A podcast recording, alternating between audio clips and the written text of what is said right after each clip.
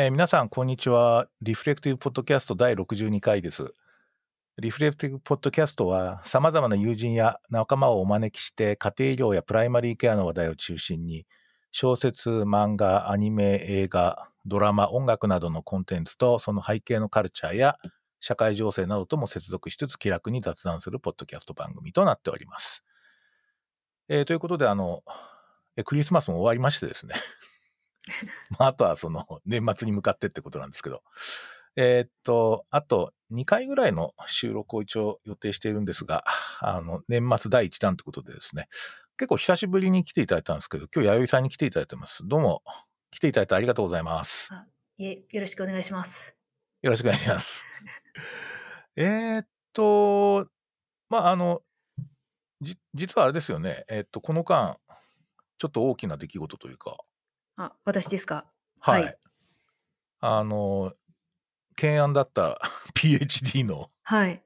コースは終了したそうで、えーおめでとうございます。ありがとうございます。いやー、どうですか？終わってみて。な、いや、よく聞かれるんですけれども、なんか、あまり何も変わらない感じです。なんかあの、これが始まりなので、うん。特になんか終わったなっていうのもなく、いや、本当にでも、この最後の試験に向けて、あの、待ってもらってた仕事とかがすごく多かったので、あなんかお祝い気分を味わう間もなく、なんか仕事の山に押しつぶされていたんですが、なんかでも、やっぱりあの、試験、自分も学生やりながら働いてたり、人に教育者として教えてたっていうのが、なんか足かせつけられながら動いてたみたいなところはあったんですけども、ん。それが取れて、あの、気持ち的にはだいぶ楽になったと思います。うん。いや、結構、なんかね、あの、仕事も忙しいし、それやりながらって大変だったと思うんですけど、けな何年ぐらいかかってんでしたっけ結局。足掛け10年ですね。え、10年あ、そっか。はい10年ね。うん。あ、こう、研究始めてからって感じですね。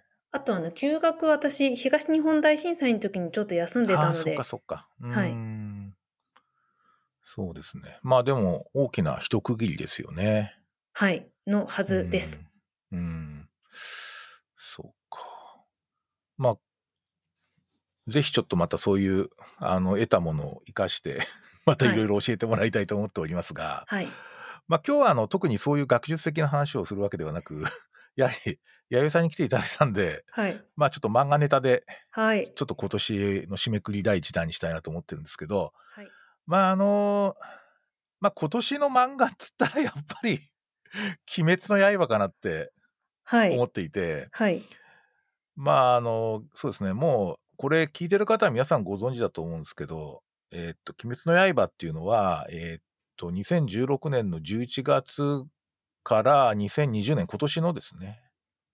えーっとあ11月じゃないな。10第11号かから24号まであ今年の24号まで連載されたっていうかその足掛け4年にわたって少年ジャンプで週刊少年ジャンプで連載されていた漫画作品ですね。はい。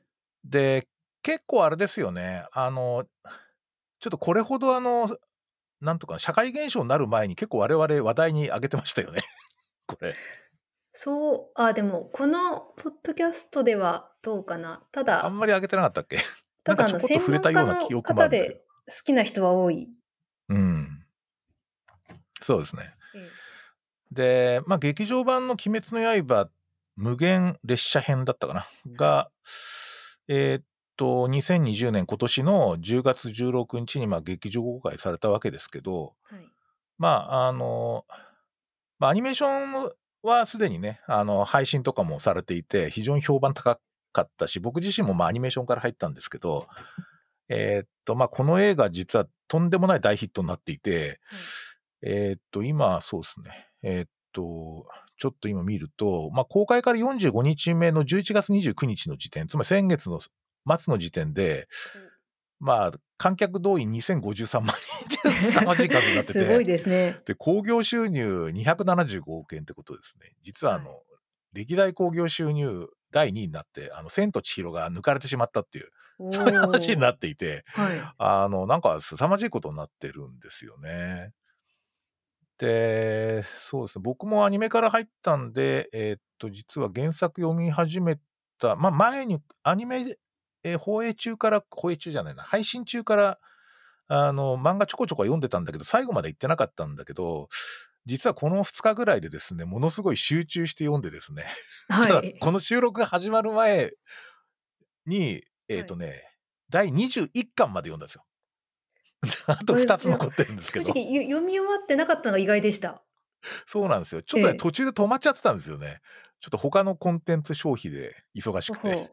それで、まあ、あの、この2日間で集中して、おえっ、とね、12巻ぐらい読んだかな。なんですよ。なので、えーっと、ちょっと少し、いろいろ考えるとこもあったんで、今日はもうひたすら、鬼滅の刃をまあ振り返るみたいな感じで、ちょっと雑談してみたいなと思ってます。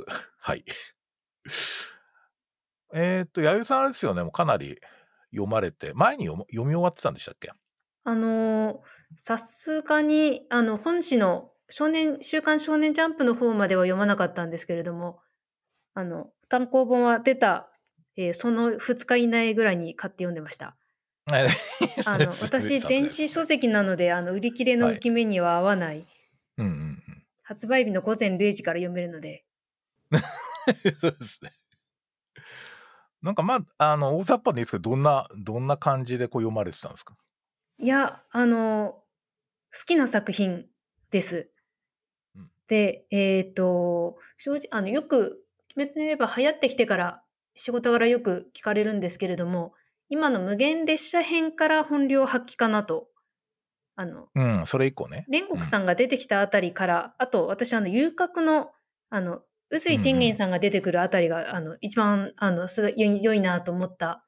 のと最初にこの作品素晴らしいなと思ったのは、あの、赤座と戦う、赤座対、はいはあの、炭治郎くんと、あの、義勇さんのうんうん。ところが、あの、あの、私がか、あの、イメージする鬼滅の刃の中で一番、あの、素晴らしいところ。うんで、そこから、あの、えっ、と、これネタバレになってもいいんですかね？えーっと、そうです。ちょっとここで一言言っとこうかな。あの、今回は多くの、えーっと、が、作品の内容に踏み込んだ会話になりますので、これからお読みになる方 は、あの、ちょっとここであの止めていただいて、読み終わってからまた聞いていただくのがいあ、でも、いと思います。あ、本当ですか？よあの、あの、はい配慮はします。え大丈夫です。はい。あの、無一郎くんのところですね。うんうん。あの、だだから単行本で言ったら19巻、20巻のあたりが本当に頂点の作品でうんうんす。どんなところが、こう、なんていうかな。あの、例えば遊郭編とかはなかなかす僕もすごいなと思いましたけど、弥生さん的にはどんなところに惹かれたんですか？えっ、と、少年、いや、私、あの、鬼滅の、あの、印象、あの、読み始めたのは、周りの人があまりにも強く進めてくるから、あの、なんだろう、読まないと非国民だみたいな感じの勢いで、あの好きな人はそのくらいの圧で、あの、言ってくるので、これは読まなくちゃいけないかなっていうので、あの、で、な何人かその中に、あの、漫画好きっていうよりも、私と、なんか、好み的にも近い方が多かったから、うんうん。で読み始めたんですけども最初読み始めたあの1巻から3巻ぐらいまではなんかしょあのはっきり言うと読んでて恥ずかしくなるぐらいこのベタな展開は何なんだろうって感じでした。なんかこのまず最初にあの溢れるセイント聖夜感。あなんかこの主人公を導く20代ぐらいのお兄さん型的な存在がなんか聖夜とゴールドセイントの関係のような。感じがしたのと、あとは、あの、非常に主人公が真面目で、あの、親孝行で、まあ、恋愛要素が薄いってところが最近のジャンプの要素あの作品かなと思うんですけれども、うん、あの恋人や好きな人のためじゃなくて、あの、妹のためっていうところが、あの、いやこすごく好感の持てるところなんですけども、最近の好感だなという、あの、傾向だなっていうのとうんあとは、あの、赤さが出てきた時の、あの、ドラゴンボール感は、皆さん、おああの構えとか思わなかったでしょうか？それと、ナルトっぽいところもあるし、戦いの仕方はジョジョっぽいし、なんかこの、歴代のジャンプの人気の作品の良いところを詰めたような、うん。あの、あと遊郭編のあたりで、あの、場所柄、なんかそう、下ネタにもうちょっと走るかなと思いきや、こう非常に品のいいとこで保てたところが、そうですね。ああのうん辺から女性のも、もっと前からなんですけど、女性の作者の方だなとは、タッチから思ってたんですけれども、うんうん。なんかそこが、あの、なんかこう、少年、男の子向けっていう、その、ジェンダーを、あの、配慮しつつ、あの、ここまで人気になったのはあの辺からなのかなっていう。なるほどね。なんかそれが本当に最初の印象だったんですけれども、あの、あの鬼と鬼殺隊の共通点が、あの、かなり多い。あの、どっちもそうせざるを得なくて、あの道を選んだっていう、その悲しい戦いのところが、すごく引きつけられるところがありますね。うん。確かにあれですよね。もう最後までこう、ちょっと、こう、まあ柱も、あの上限の人たちも、はい。なんかバックストーリーが必ずあって、で、それが、あの結構語られるっていうのがもうその繰り返しをずっとしていく感じですよね。確かに。はい。うん。いや、あそうそう、あの走馬灯のところも最初びっくりしました。あえ、走馬灯とか言われて本当に過去を語り始めるのかっていうのが、なんか、あ、今更っていう語ってまし。たよ。しかも長い。長いですね。ええ。のが、いや、でも、あの、だだんだん、あの、そこに、いや、嫌いじゃないので全然読み続けていくんですけれども、うん。でも、これがこの人気の漫画なのかっていうのは、結構、あの、なんだろう、さ最初はすごく違和感があったんですが、逆に最初からこの漫画を買っていた読者、偉いなという。ですよね。ま、僕やっぱりなんか、いや、あの、ちょっとこう大雑把に驚くのはですね、あの、これもなんとか社会現象的な作品じゃないですか、今。はい。だけど終わっちゃいましたよね。それなんつうか、割とこれ、あの、例えば、ワンピースとか、こち亀とかですね。ええ。あどこまでもいつまでも続くみたいな、そういうあの、もう十何年続けてますみたいな作品に、しなかったのがすごいなと思っててですね、実は。確かに。これだけヒットしたら絶対延長させるだろうみたいな感じが あったりするんですけどで、も、そのも傾向うそれをあえてはバッサリと切ったとこがすごいなって思いますね。ちょっと前から、うん。あの、約束のネバーランドも終えましたし、あ、終わっちゃいましたよね。ええうん。あとは、あの、結構ジャンプで20巻、単行本20巻ぐらいで終わる、あの、作品は他にもありますし、うんうん。あの、そ、そこはそこで、あの、あとは、鋼の錬金術師ですね。あの、似たはい女性の作者というのと、最初の作品という点でも共通点多いと思うんですけれども、大抵あの作品もこのくらいで終えて別の作品に取り掛かってるっていう点からも、うん。あの、そそこはあの、あの、なんだろう、み見事なやり方だったと思いますし、あの、この作品を非凡にしているところの一つでもあると思います。うん。そうですね。なんかあれですか、こう、好きなキャラクターとか いるキャラクターっていうか登場人物で。私は普通に義勇さん推しです。ああ、もうまさに王道な感じで。ええ、注目す、あの、ちょっと仕事でちゃんと研究しようと思っているので、あの、あ、そうなんですか。あ、はいよいよ。あの、こいよいよれはちゃんといける感じなのあ、そうで、なんですね。注目、一番今注目してるのは、あの、煉獄さんのお母さんですね。ああ、なるほど。あ、そうか、お母さん、えっと、えっと、え、病死だっけな。おそらくは、あの、ですよね。うん。そうですね。あの、やっぱりあの、え映画のところから本当に優れた、そそれ以前にも、あの、うんうん意味深いところはあると思うんですけれども、うん私があのこの作品読んで思ったのはあの武士道ってどんなこと言ってたんだったっけなっていうのをああのナルトは忍者の話ですけれどもえっ、と「鬼滅の刃」は侍の話だなと。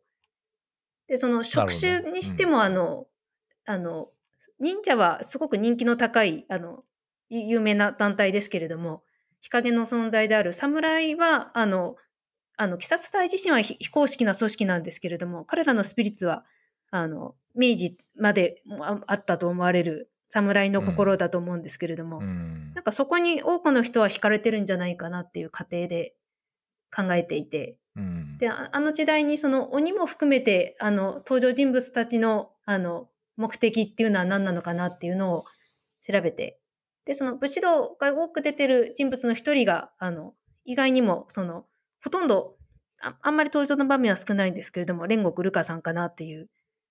ああ、そうなんですね。うんうんうん。確かにあれですよね。あの、煉獄さんってあの、ほら、あの、造形がこう視線が合わないじゃない なんつうか、こちらが見られてる感じがしないっていうか、どこ見てんだろうなみたいな感じなんだけど、一番まあ武士っぽいですよね。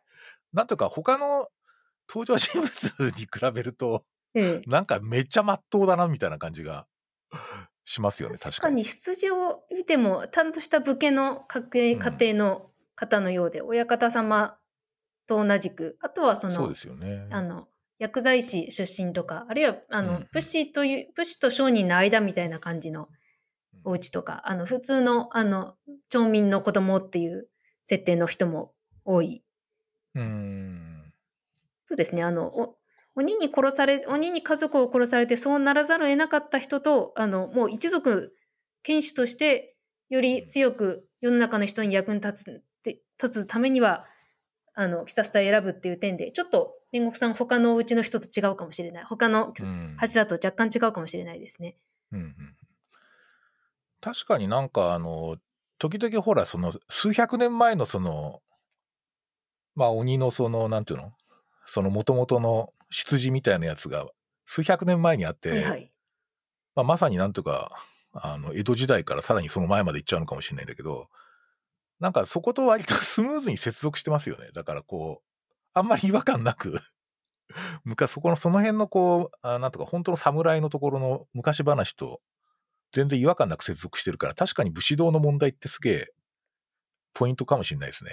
もうちょっと言うなら、多分あれ平安時代なんですよ、最初の事のあ、起こりはそっか、。平安家まで行くんだな。うんうんうんで、それで戦国時代に一旦、えっ、と、勝ちかけて、あの、鬼殺隊が勝ちかけたんですけれども、でも、す住んでのところで、そうだった、そうだった。うんうんうん。で、その、あの、鬼が生まれた、鬼仏事務さんが生まれた理由っていうのが、あの、私たちでも共感できるというか、うん。え、その理由っていうところが、あの、好きなとこですね。なるほどね。そっか。僕はあのね、なんかね、あの、品津川が好きなんですよ。いや、兄ですか、弟ですか？弟。あ、同じくです。あの、玄也ね。はい。いや、あの、めっ初登場から、ええ注目してましたが、いや、あれはすごいんだよね。なんかこう、ちょっと能力がない人がこう、鬼を食べて、なんかひたすら兄、兄のためにっていう感じで行くってもう、めちゃくちゃいいですね、あれ。うん、なんか設定が素晴らしいと思いました。とにかく。またお互いその兄弟のことを思ってるんですよね。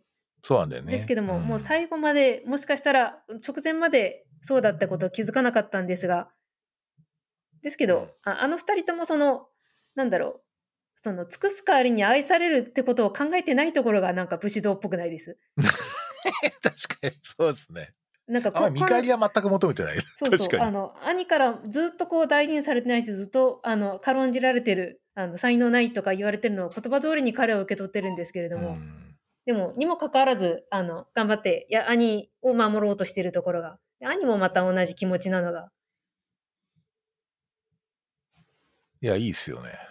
もうそれこそ終盤の、いや、山場中の山場ですね、あれ。あれアニメで見たいな、といやそういややるでしょう と思います。やるよね、絶対。ええうん。そうですか。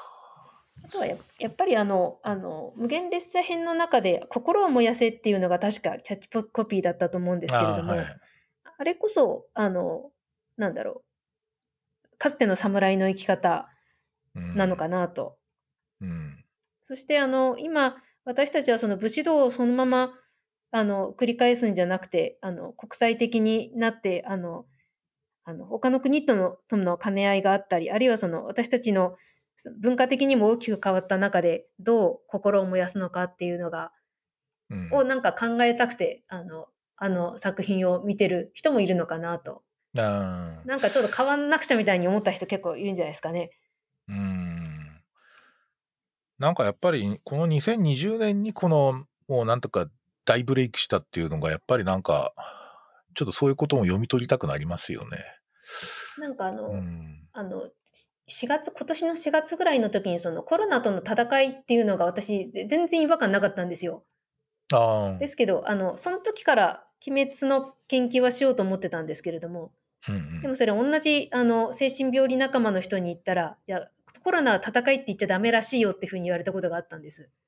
あえ、そうなんだって、なんかその、ななんだっけ、なんかマイノリティの人がそういう立場から発言する人がそういうコメントを確かしてたんですけれども、あいやだけど、なん、やっぱりでも結局私たち今でも戦ってんのかなっていう、ー。うん。なんかその精神的なところで、うん。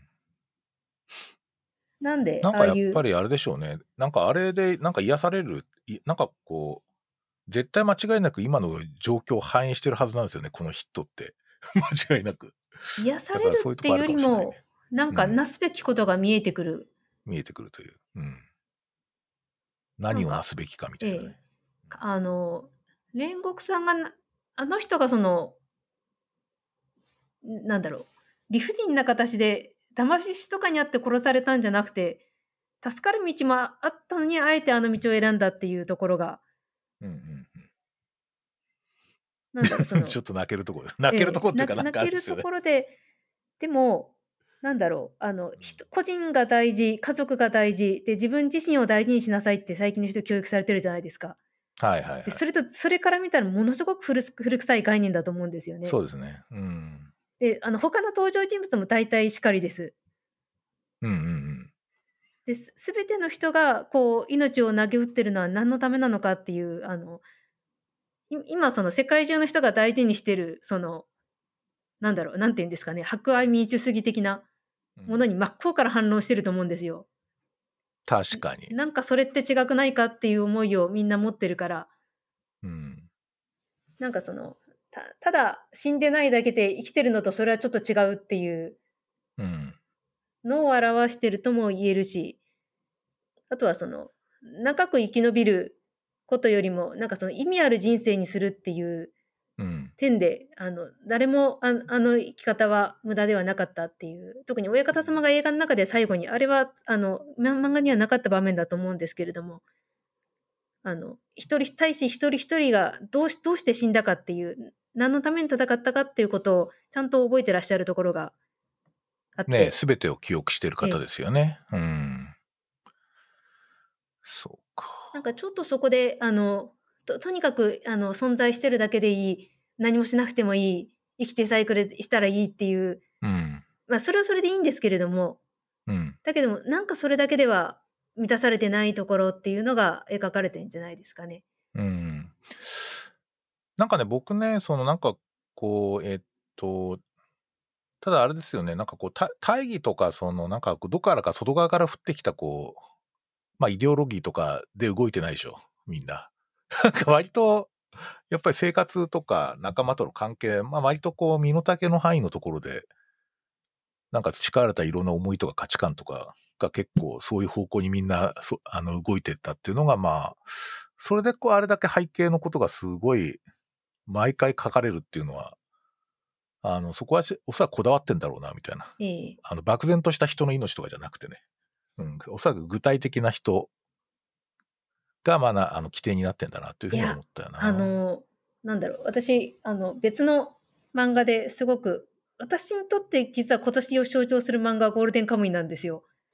あ、いや、あの、ね。あえてその、鬼滅のことを素晴らしい作品じゃなくて好きな作品って言ったのは、正直そこまで作品として優れてるのかと言われたら、あの、うん。ただ、あの、多くの人の心を掴んだってところは全く異論ないんですけれども、うん。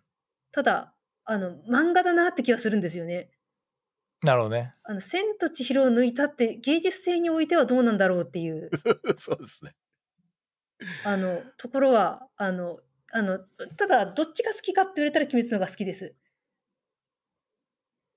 あの、あ千と千尋より千とね。千尋と鬼滅の刃、どちらが好きか、うんどっちがハマったかって言われたら鬼滅です。うん。そうですよね。僕、千と千尋が、あの、確かですね、えー公開された時って、僕、リアルタイムで見てて、はい、あ、同リアじくです。で。ええあ、そうですか。はい。で、あの時閉営されてたのが、あの、クレヨンしんちゃんの、あの大人帝国の逆襲だったと思うんです、確か。はい。僕はそっちの方がめちゃくちゃ感動したんですけど。まあ、いやなんつうか、そういうことをちょっと思い、今、ちょっと思い出しましたけどね。なんか、いや、それ、それと同じ心理です。あの、そういう感じですね。ええうん。その芸術的な作品か、えっ、と、大衆的に心をつかむ作品かっていう、なんかその、なんだろう、あの、歌舞伎が今でも残ってるのって、やっぱり、その、なんだろう、その生きてる人の生活とか、その正義感みたいなのにすごく合ってるから。で、その、その芸術的なものと大衆的なものがだんだん近くなってきてるのかなと、うん。最近になって。なんかその1000年前の大衆文学を読んで私たちが面白いか、特に外国のものを読んで面白いかと思えるかっていうのはすごく疑問なんですよね。ああ、なるほどね。うんただ、あの、例えばベートーベンの音楽を聴いて、私、あの、田園って曲を聴いたら確かにこれ田園風景なんだってわかるんですよ。あの、と当時のドイツの田園風景なんて見たことないくせに。なんか、ここがそ まあの格の違いなんだなと思ったんですけれども。ああ、なるほど。うん、ですけれども、今、割とそそこの境がどんどんなくなってきている。なんか、あの、芸術とかアートが限られた人のものだけじゃなくて、みんな入っていけるようになったから、うん。うん。なんです、そういう点で、あの、なんだろう、あの、好きなのは圧倒的に鬼滅なんですけれども、ですけれども、あの、みんながそそんなにあの作品を見に行くっていう、で面白いっていうところが、なんか、あの、なんというか、いいよ、いや、いいと思うんですけれども、だけどなんかあれはそもそも私みたいなオタクな人間のための作品なんじゃないかなと、どこまで分かってるんだろうっていうのは、あの、ちょっと、あの、そうですね。うん。いや、いいんですけいや、どね。だうん。ただまあ、やっぱり小学生とかがすごいこう、漫画の話題を、なんか日常的にこうするっていう、まあ漫画とか単行本で、単行本とか、まあアニメだけじゃなくて単行本とかに結構、あの、本当に子供が読んでたっていうのはすごい、かなり衝撃でしたけどね、僕ね。あ、やっぱりまだそういう人たち、なんかこう世代にわたってなんか影響を与えられる漫画って 存在するんだみたいな。もう今、だからどっちかってアイデンティティプリティクスじゃないけど、こういうタイプの人にこういう漫画を用意しますみたいな感じで、めちゃくちゃコンテンツの種類って増えてるんですよね。だから BL が好きなら BL 専門のはいはい雑誌があるし、もうなんか、あと前衛的なやつが好きだったらそれ用の別冊があったりとかして、なんか、うんこの目に合わせていろんなコンテンツ用意しますみたいな感じなんだけど、これに関してはとにかくなんか、まあ、メガヒットってこともあって、まあ、やっぱりそういうちょっとアイデンティティと関係ないなんかもうちょっと別の 要因が絡んだんだろうなっていうふうには思いますよね。そうやって言われてみたら全てのここれが好きって人の大体に当てはまるかもですね。あ恋愛の要素もあるし、で、うんしょあの子供たちが好きな大体中学生ぐらいの炭治郎くん15歳とか16歳とかあ、高校生、高1ぐらいなんですよね。うん。なのであの自分と近い人が主人公って点もあるしバトルシーンもかっこいいし、うん。うん。いや、確かになんかあの、なんていうかな。まあ、真面目に頑張る主人公っていうのが、まあ、いどこまでも真面目にやるじゃないですか、彼は。ちょっとね、融通きかないとこあるのが、またいそうでいいですよね。でね、やっぱね、ちょっと僕読んでて思ったのは、あの、とにかく全部言語化するんですよね、考えてることが、セリフで、っていうかその、なんとかな、こ心の声として、はい。考えろ考えろっつって、その考えてることが think loud でこう、ちゃんと表現されていて、はい。だからある意味ここどうなったんだとかっていう、そういうこう、なんつうかな、ちょっとこう、こちら側でいろいろ、あの、コマの間のこうなんかいろんな展開を自分で考えなきゃいけないっていう要素がそんなになくて、割合本当に低、なんかこう親切なんですよ、非常に。だ確かに子供とかがその行間を読むとか、このセリフなんでこんなこと言ったんだろうとかっていうのをあんまりこう考えずに済むような形になっていて、あ非常になんか丁寧な作りだなと思います。丁寧っていうかね、それがおそらくだからね、マニアな人には物足りないのかもしれないんですけど、というよりもなんか私はそれこそ大衆文学ああ、なるほどのね。究極な形、あの誰にでも分かりやすく子供でも分かるし大人でもあのかつ分かるだけじゃなくて深みがある。うんうんなんかどこかで聞いたことあるような話ですし。うん、そうですね。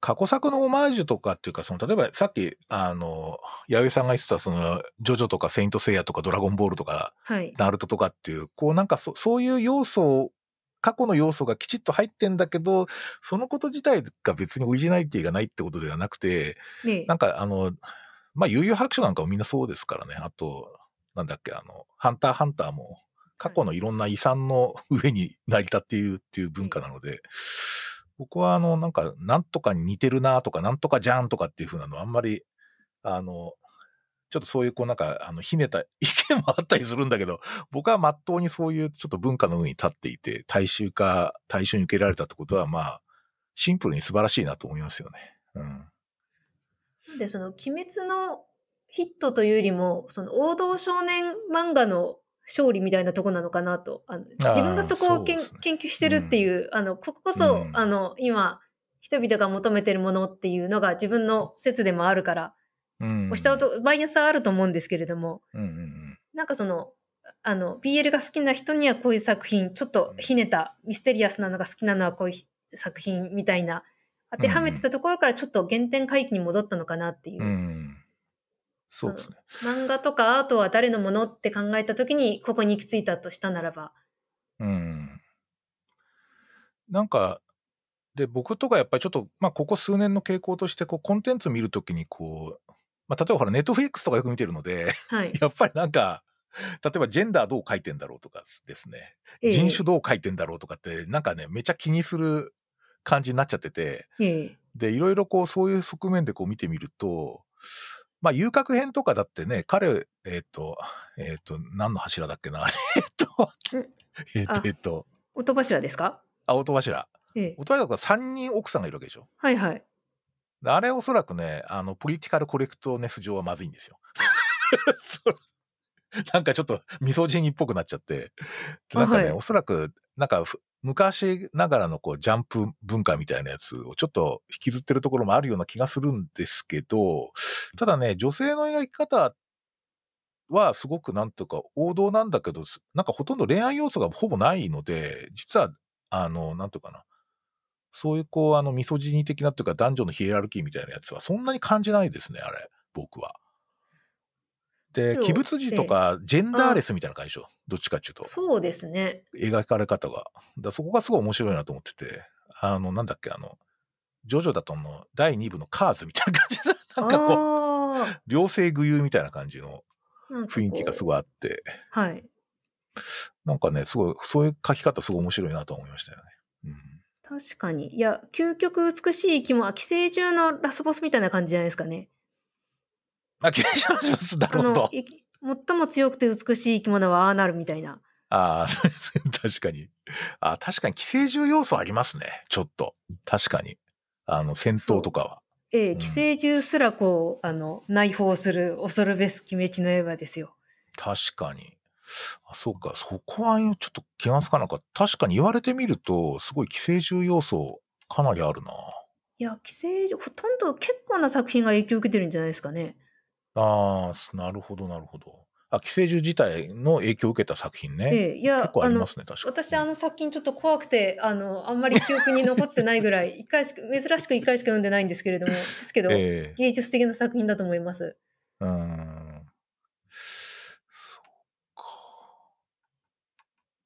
まあ、あれですよね。あの、結構国際的にも、ちょっとこう、影響を与えてて、あれでしょ、伊之助とかは、あの、チリの反政府運動のシンボルになってるんですよね。どうして伊之助くんが 伊之助が、にいや、あの、伊之助のあの、プラカードってめちゃくちゃあの、特になんか地下鉄の値上げだったっけな？なんかその運動のなんかシンボルになってたみたいですよ。どうしてなんか似たヒーローがいるんですか？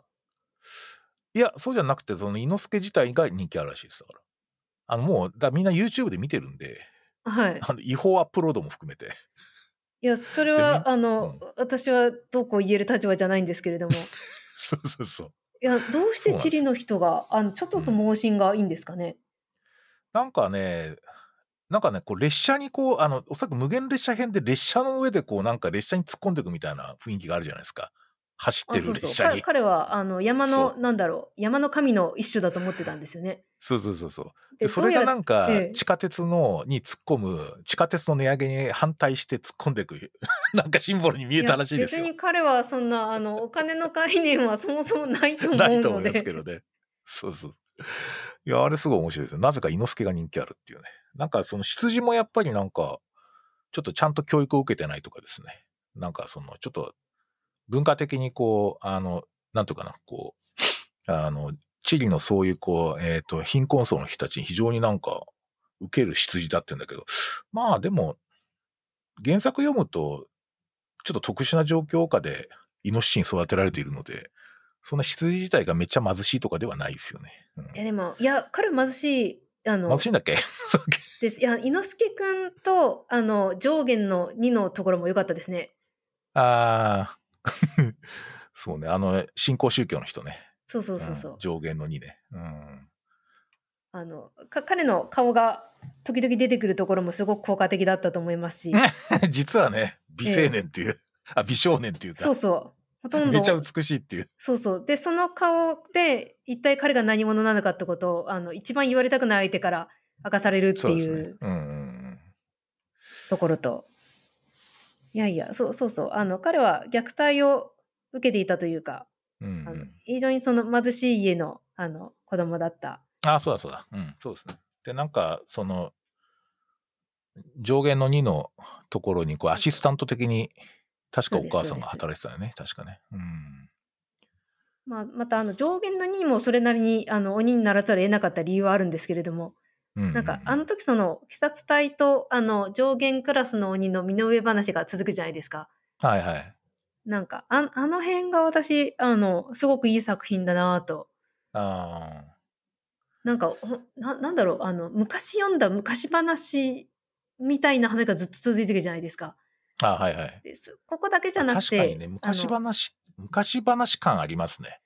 あとあの炭治郎くんも生き方もあの家に帰ったら一家皆殺しになってたっていうのを100年前の日本人は経験した人いたと思うんですよ。決してファンタジーな話あのここに出てくる話は、あの遊郭のあの2人の鬼の話も含めてうん。実際にあった話を元にしてるえあの日本で同じ苦労をしてた人がいるっていうところは結構意識されてるのかなと思います。シンボリックにそうですよね。うん。いや、そうだよな。確かに。ただ一うん点批判するとしたら最終回は私はどっちかといえば批判的です。ああ、最終回っていうか、あの、最終章ね。最終巻。最第終23巻の最終巻の前の、ね、それまた読んでないんだよ。あのいやあの これからですが。大丈夫です。はいい。や倒し方を気づいたところはすごく良かった。ああ、ちょっとお最後まで気が抜けないなと思ったんですけれども、あのもうすでに私もついに鬼滅にはまりすぎて、あの少年ジャンプを他の漫画は一切読まないけど、鬼滅だけのために買い始めたという、それであの最後かけた。なんだろう、うん一番ハマってる方にあ、ちなみにゴールデンカムイで私はこの方になってるんですが、あのここうなってる同僚から最終か最終話はあれはどうかと思うというコメントを聞いていたので、うん。なんかね、言われなくても分かる話だったんですよ。うんうん。なんで、あの、ただ、最終回で終わってまた別の話を作者本人が書くんだったらあれでよかったです。ああでも、どうやらそうではない。ないみたいですよね。うん外伝も同時期に買ったんですけれども、うん別の方が書いていた。なるほど、なるほど。まあいいですけど、なんか僕ね、数年はもう全然表に出てこないような予感がしますね。なんか、あのいい作者の人ですけれ。ども、きっと。とあのちなみにあの、外伝が妙にゴールデンカムイっぽいんですよ。どうしてってなんかあのなんかそっかさまざまな作品から影響を受ける鬼滅の刃私の考えでは鬼滅の刃だからこなんかこのマタギとか旧日本軍とかなんかどうしてこの溢れる金カム感はどうしてなんだろうという、へえそうなんだ。ええ、あの、ゴールデンカムイ僕、あの、アニメの方はシーズン3は全部見ました。あ素晴らしいシーズンあの、3はカラフト私編ね。カラフト編リアタイで友達と更新しながら見てました 始まる5分前からスタンバイしてあのいいですね。あのネットで会話しながらああ。それが超楽しかったですそうなんかほら、一説によると、こう、カラフト編から面白くないって人もいるみたいですよね。あ、カラフト編いらなかったって人は何人かいますね。ねえ。なんかでも僕はすごい面白いですね。なんか、やっぱりなんか、ま、さらにこう全然知らない世界がそのまま書かれてるって感じで。そもそもカラフト編いらなかったって言ったら全編いらない話がかなり多すぎるんだけどっていう。ラッコ鍋とかもあれ全然なくていいと思うしっていう。あれ本当なのかないや、あの、そうそう、あの、ゴールデンカムイも、あの、鬼滅の刃もどっちもファンブックも読んでちゃんと私は研究しているんですが、ええ。なんか、あの、結構鮮やかに本当じゃない話も特にゴールデンカムイにはある。うん。ですけれども、あの、やっぱりあの、北海道出身で、特にあの、私の住んでいた町のすぐそばに、あの、カバト監獄っていう、えっ、ー、と、シーズン2で出てきた、うんうんうん、あの、ところ、月形っていうところにあるんですけれども、うんうん、あのそれ私の家のすぐ近くなんですよ。うんうん、で、あの、当時のその北海道の開拓の歴史っていうのは、その、やっぱり武士の話、武士の中でも北海道に行かざるを得なかった人と、そして武士の中でも幕府側に、旧幕府側についたので北海道の流刑になった人と、その、なんだろう、立場は上下関係はあるんですけれども、似たような悩みを抱えてるっていう人が同居してたっていう北海道の葛藤っていうのは、あの、すごくあの作品の中でもよく描かれてると、爽やかに描かれてるんですけれども、うんうんあの、そこをすくい上げてな作品っていうのはすごく新規性があって魅力的だなと思います。うん、あとその、カラフトのことも、あの、誰も、あの、描いたことがない。うん、あと、えー、鬼滅の刃に話を戻したら、その鬼との戦いって、あの、全盛期だったのって一体いつなんだろうっていう、江戸時代かその前の話だったっけなっていう。あ、でも、あ、そっか、まだ鬼との戦いはまだ終わっていなかったんだなっていう。なるほどね。そこがなんかこう溢れる昔話感。確かに、ちょっと並列して読むと面白いかもしれない。確かに。あそうですね。あの、周りの勧めもあったんですけれども、鬼滅を読もうと思った理由は、あの、ゴールデンカムイと同じ時間軸だからっていうのが最大の理由です。ああ。なんで今みんな対象なのかなっていう。うん、あのゴールデンカムイは明治末期なんですけれどもただ、うん、なんかちょっと出典今あ読んだけど忘れてしまって今頑張って探してるんですけれども令和と大正って似ていると。ああ面白い。うん、なんかその日露戦争に勝ってとりあえずなんかうまくいってるっぽいんですけれども内実外圧からが外圧がかかっていたり足元も揺らいでいたりするあの一見このままでいいようななんかちゃんとしたことやってるように見えて、ただその不安を抱えてるっていう時代が。うん、で、あの、なんか今やっぱり人食いの文学とか多いじゃないですか。うん、対象の時もなんか妙に大敗的なところに進んだりする点で、なんか類似性があるっていうところで、なだから今、あの、あの辺の時代なのかなっていう。うん。なんかゴールデンカムイのあのカラフト編の楽しみ方のコツっていうのあります？コツですか？いや。これからちょっとよ、よ、今度漫画の方読もうかと思ってるんですけど、あアニメを見終わったので。えー、いくつか省略されてるんですけれども、あ、でもカラフト編、あの、これを言ったらいろいろ反感を買うかもしれないんですけれども、あの、アニメの展開としては、無限列車よりも、あの、ゴールデンカムイのが私好きなんですよ。あの、スピード感があっちのがすごくある。なるほど。うん。大体、無限列車で15分かけてたところ、3分ぐらいでなんか巻いちゃう。あの、ところが、あの、なるほど。こう来たかっていう。うん。ストーリー展開のその、なんか速さみたいなところですかね。はい、うん。なんかあの、最終話に言われるように、あの、だいぶ無駄なこともしたなっていうところに、なんだろう、あの、カラフト編が象徴されるのかなっていう。ええー、面白い。うん。そうそう。で、ゴールデンカムイ自体は大体そんな感じなので、あの、なんだろう、あの、話の、あの、オチ自体はもう最初の段階で決まってる、あの、最近のジャンプにある展開らしいんです。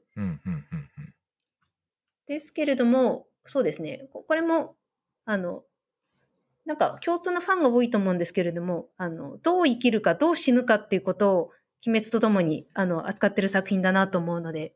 うんうん。なるほどね。生と死の問題ね。うん。よりもなんかあんまりかパンデミッ深く、クの話だな。うなん、かあの、なんだろう。倫理深く考えなくていいところがいいかも。私的には、あの、最近は頑張って、あの、近海のありかを一生懸命推理しながら、ああの、あ。ちゃんと囚人の、あの、漢字をメモして、時々、なんか辛くなったら眺めてました。うん。どういう意味なんだろうという。アニメで、あの、ついに暗号が思い出された。うん。なんか、鬼滅ってあの、やっぱりなんか、あの、昔話語りっていうか、その、まあ、あの、いろんな意味でこう、過去と結びつけて、あの、途中でこう、インサートしていくじゃないですか、いろんなエピソードを。ええ。あれ、大体ほぼ和解の話ですよね。なんか最後は。何らかの和解で終わってるじゃないですか。結構。そう、なんか死は許対しなんです立してるようによね。見えて、許しとか。ええ。誰だけこう連、もう毎毎巻でその話が結構いろんな形で展開していて、なんか、やっぱなんかその和解だとか許しだとかっていうのがすげえテーマ的に、やっぱ相当反反復恐怖覚ぐらいに出てくるなと思ってて、なんかそこにこう惹かれてる作者さんに非常に興味がありますけどね。うん。単に受け受けるからじゃないと思うんだよね、あれ。すごいなんか嗅ぎ立てられるものがあるんじゃないかと思ってるんですけど。すごい。私私はよくは半分本気半分冗談であの子供さんの上層教育にはぜひ読ませるべきだと あのまだ一応あん12な歳いい子供はいないという あ、なるほど。あのた理不尽な目にあっても言うことを聞くし あのよよほどのことじゃないと炭治郎君あのなんかあのことを荒立てないようにまあまあって言うじゃないですか。まあそうですでね。妹が殺されかけた時だけはさすがに切れたけれどもうんあんないい子はいない。いや、なんかでも一瞬でもその子供の上層教育、その完全懲悪分かりやすい倫理観のようでそうじゃないんですよね。うん。なんかあの、確かファンブックか映画の中で、あの、最初に戦って勝つ手鬼に対して死んでいく時に手を差し伸べる場面がうんあって、あれは作者はやめようかって言ったみたいなんです。えーですけども、あの、編集者が絶対残してほしいっていううんなんかそここそそのなんだろうす最後その敵は戦って勝って殺すものじゃないだけじゃないっていうそこの葛藤を描いてるところがあの作品のいいところっていうのは最後までそのテーマあったと思うんですよね。うん。あの、最初の方に弥生さん言ってた、あの、えっと、えっと、えっと、一番、なんだっけ、あの、柱で、富岡さん？はい。富岡さんがなんかちょっと検討課題って言ってたんだけど、え私ですか？え違ったっけ？あいやギユさん推しです。推しですよ、ね。初めあのファンです。あ、ファン、推しキャラです。推いやあのあえてこのなんかこういう推しとかいう用語を使う民族がそもそも愛好するものだと思うんですよ。なるほど。なんかあの、うん。ああるいは本当に心からなんか、あの、煉獄先生素晴らしいという、あの、うん子供たちがそうやって言う感じ。なるほど。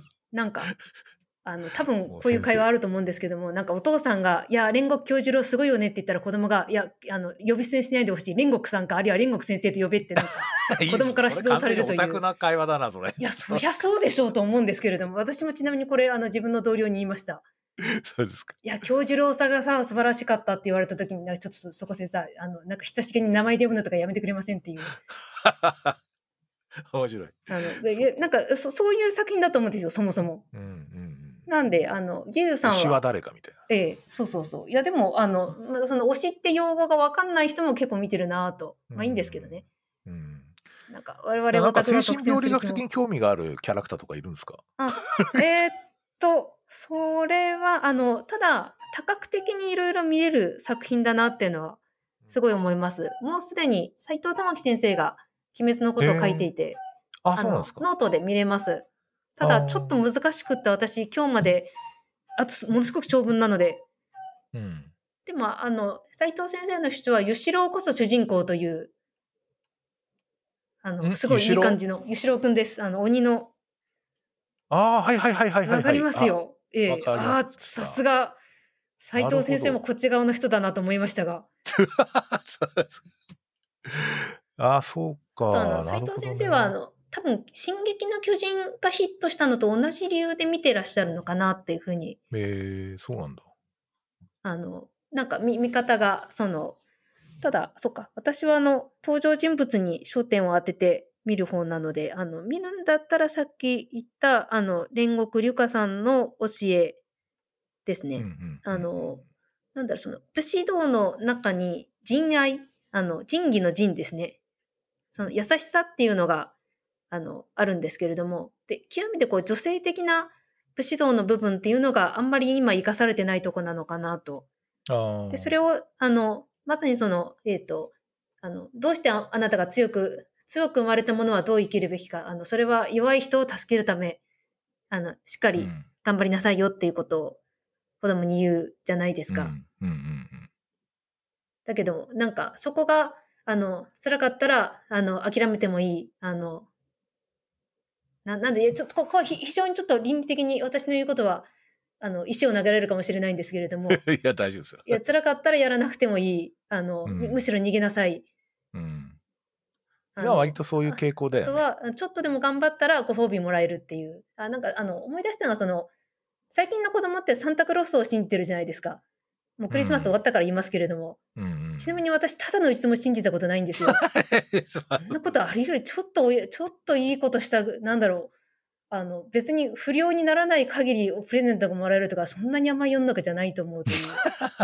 むしろ、あの、私の母が秋田県民で、で、父がその秋田の文化がすごく好きで、親の言うこと聞かないとあの鬼が来るんですよ。で、あの、包丁を床に突きつけて、あの、泣く子はいねかっていうのは、なんだろう、怖いだだ超える子のはいないかっていう、あれに食い殺されるんだろうなっていう。あで、なんか悪いことをしたら多分私の両親は見捨てるに違いないと、あ、どうぞ連れてってくださいと。言うに違いないという、なんかそっちの方がなんかむむしろよっぽどリアリティがありました。あ。いやでも確かにねあのそういう点ではある意味反時代的ではあるよね。ええ。なんか時代はどっちかっていうとみんなで手つないでゴールしましょうみたいな話になってるから。そうそう。でもそれではうん鬼には勝てない。うんあの鬼っていうのはなんかその弱い間違った徳みたいな。だけど、ああの、どうしてキムツビ無惨が鬼になったかっていう理由は、私たち、うんあの、この優しい時代の私たちは責められないと思うんですよ。一日でも長く生きたいっていう。いや確かにねそうですね。うんで、か彼は似たような境遇の、あの、ルイ君っていう鬼をやたら重要視しているところもある。うんうんうん、で、この不公平感は、あの、お互い手をつながない鬼たちでもちょっと不公平だと思うぐらい。そうですね。だけどもまあの。むしろその一にしても多く長く不幸な境遇の子供は何かそれを補うようなものがあってもいいんじゃないかっていううんなんかあのむしろあのお鬼の言い分鬼の言い分こそ私たちに結構似てるところがあったりする。なるほどね。うんあと鬼鬼のコミュニティと鬼殺隊はあの仲間の屍を乗り越えて目標に向かっていく。のに対して鬼はあのお互い鬼たちが力を合わせて下克上しないように無残を力を合わせて殺さないようにお互い群れることは禁止されている。うん。という世界観じゃないですか。うん。だからその自分のことだけ大事に自分さえ長く生きれたらいいっていうふうにしてあのある程度鬼の組織がずっと生き延びてきたっていうところにもなんだろう。あの決してそれはあのファンタジーの世界だけってことでもないのかなっていう。うん。お互い食い合うことになるけれどもそれはそれであの一つの文化としてあるのかなと。うん。でなんかそっちに向かってないかっていう継承ってうん。言ったらちょっと言い過ぎかもしれないですけいやどね。でもねそうだ。だからそういう点では反時代的ではありますよね確かにね。僕ねあのなんかね一番好きななんていうかなこうあのなんていうかなこうシチュエーションはですねあの刀刀鍛冶の里ってあるじゃない。あはい。あのみんなお面をかぶっている。そうええあれめちゃくちゃ好きなんですよ。なんかあのあそこのなんか人たちってええなんかめっちゃ好きなんですよね。なんか知らないけど、なんかね、惹かれるもので。で、なんかあの、隠れ里っていう、その、なんつうか、こう、こう、なんとかな、こ五感もすごい好きだし、はいなん。か大体どこの場所だかわからないようにこう案内されるじゃないですか。ええあ、そうですねで、。そこになんかのどかな職人の世界が存在しているみたいなのがすごいなんかね、ちょっと惹かれましたね。なんか。あの、小鉄っていうのは好きなんですよ。小鉄くんっていうのは。あの、ち割とまだ 若いい。そう、若い子。ええそう。で、みんなひょっとこ外すと実はいい男だって、だったとかって結構あるよね。まあ、外しても 変わらない子もいましたが。変わらない子いましたね。なんか職人コミュニティみたいなやつがね、もうちょっと僕はあそこ描いてほしかったなと思ってて、なんか刀鍛冶のその、つうかこう、どういうふうに伝承していくかとかね。なんかもっと表現が欲しかったな、みたいな感じがしました。割と最初の方から、あの、炭治郎くんの日輪と、あの、あの、かあの鍛えてくれた方から、あの、結構存在濃かったですよね。鋼塚さんとかかな、ええまあそそうですね。あの、存在感あるんだけど、なんか謎の人だったんだけど、ああいうちゃんと、あ、住んで暮らしてるんだ、ここに、みたいなので、結構ちょっと漫画読んで感動しましたけどね。そうか。いやーありがとうございます。ということでね、そろそろお時間っていう感じになりましたね。マジっすか？はい話し。出したら止まらないですね。止まらないですね。でもまあ一応また、あの、来年もぜひ、はいあ。の、ちょっと漫画をテーマにちょっと、やっぱり結構大事だなと思っててですね、あの、まあ表現メディアとしてすごい重要だなと思ってるので、ちょっと来年もちょっといろいろね、あの、弥生さんに来ていただいてちょっと検討したいと思っています。はい。はい。ありがとうございます。ありがとうございます。